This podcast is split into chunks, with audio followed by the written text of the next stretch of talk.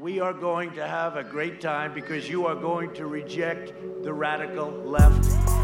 I'm running as a proud Democrat, but I will govern as an American president.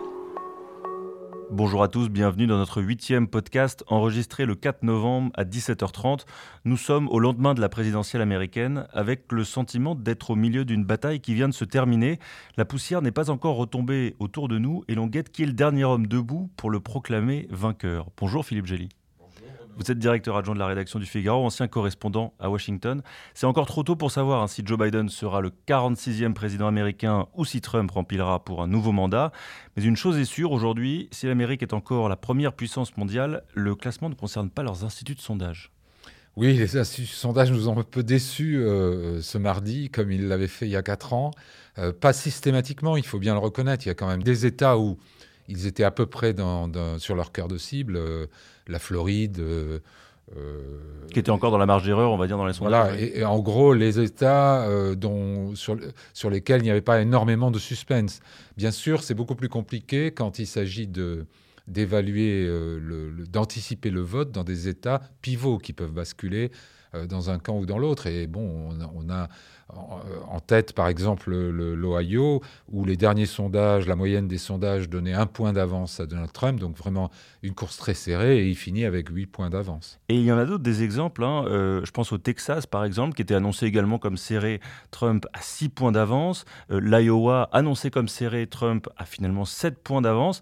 Et pourtant, on, on se dit qu'on ne peut pas accuser les gens de mentir au téléphone lorsqu'ils répondent à des enquêtes d'opinion. Alors, comment vous expliquez ça? Écoutez, il y a plusieurs euh, facteurs d'explication possibles. Euh, on ne peut pas accuser les gens de mentir, mais on peut, on peut les soupçonner d'être timides. Euh, il y a apparemment des, des, électeurs qui n'aiment pas dire à des inconnus au téléphone pour qui ils vont voter. Il y a d'ailleurs un institut de sondage qui avait anticipé de, de meilleurs scores pour Trump que ceux de la plupart des autres instituts et qui pose une question périphérique qui est euh, bien sûr, ils demandent aux gens comment allez-vous voter, mais ils demandent comment vote-t-on dans votre entourage? Et là, ils se sont aperçus qu'avec cette question-là, euh, la, différence était, était, de moitié. Par exemple, Biden avait 10 points d'avance quand on demandait aux gens pour qui allez-vous voter, et il n'avait plus que 5 points d'avance sur hmm. Trump quand on demandait aux gens comment vote-t-on dans votre entourage? Donc il y a cette timidité. Il y a aussi des réservoirs de nouveaux électeurs, manifestement, puisque euh, la participation a été très forte, dans les deux camps, probablement. Et Enfin, il y a un paramètre qui, a été euh, clairement sous-mesuré par les instituts de sondage, c'est le vote en faveur de Trump émanant des hommes dans les minorités, euh, aussi bien afro-américaines que latino. Euh, le, comportement un peu machiste de Trump sur le Covid, sa façon de gouverner, sa façon de dire les choses comme elles sont, de, ne pas s'embarrasser d'un langage diplomatique, apparemment, il a gagné beaucoup de points auprès de l'électorat masculin dans les minorités. On s'interrogeait aussi beaucoup, depuis 2016 notamment, sur euh, la qualité des panels de ces fameux instituts de sondage, parce qu'on le rappelle, quand on fait un sondage, en général, c'est sur 500, 1000, 2000 personnes. Et puis après, il y a des rééquilibrages à faire hein, pour les instituts de sondage pour essayer de donner une photographie la plus précise possible de l'électorat américain. Euh, là-dessus, on, on pensait quand même qu'en 4 ans, il y aurait des progrès. Et en fait, non. Oui, les, instituts de sondage nous avaient assuré qu'ils avaient corrigé leurs erreurs, qu'en 2016, ils avaient clairement sous-estimé le vote euh, en faveur de Trump. Euh, encore une fois, cette notion d'électeurs timides, shy voters, alors que justement des électeurs qui étaient euh, plus diplômés, euh, peut-être qui habitaient dans des euh, zones plus urbaines, vous voyez pas de problème à répondre au téléphone, étaient tout à fait enclines à dire pour qui elles allaient voter. Et en fait, effectivement, c'était pas le cas. Oui, mais cette année, on a même envisagé, il y a des, sondeurs qui ont mis l'accent sur la possibilité de l'existence d'électeurs de, démocrates timides.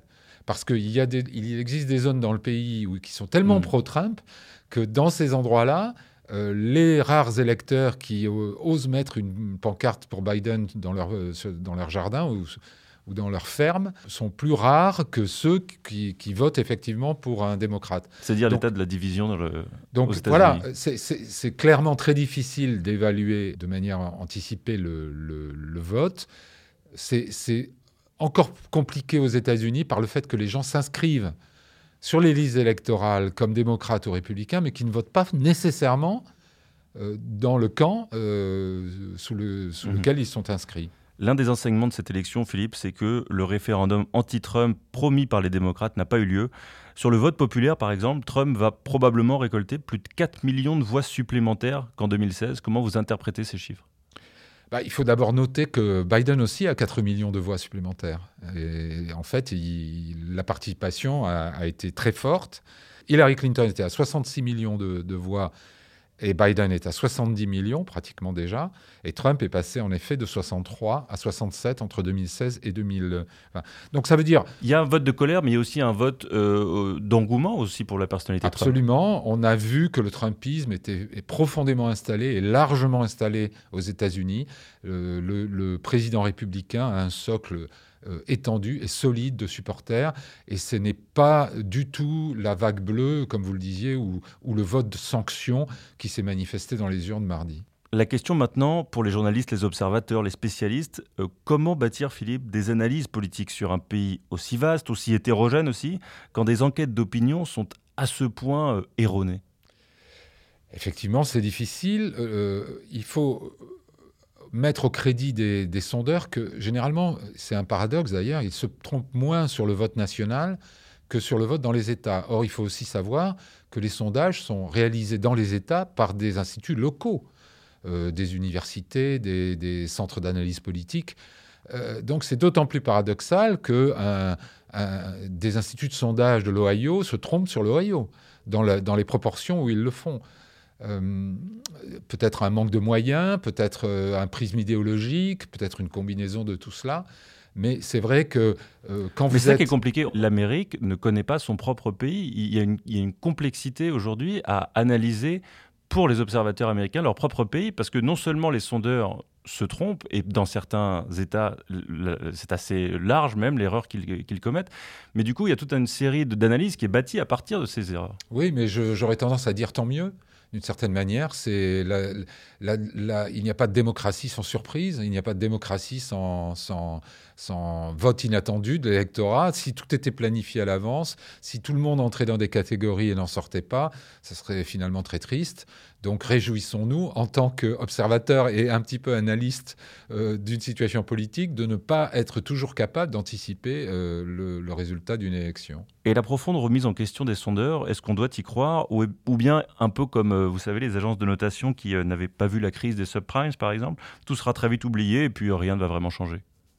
Ah, il faut peut-être, si on garde votre parallèle avec les agences de notation, regardons qui profite de quoi. et une remise en cause des sondeurs. Le problème, c'est d'arriver à être proche de la vérité, mais aussi de se distinguer des autres, pour qu'on parle de vous.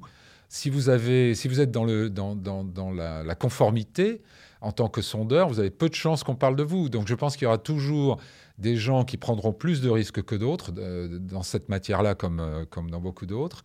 Euh, et parfois, les plus inattendus se révéleront avoir raison. Merci euh, Philippe. Continuez à nous suivre, l'élection n'est toujours pas terminée sur le Figaro et nous on se retrouve demain pour un nouveau podcast.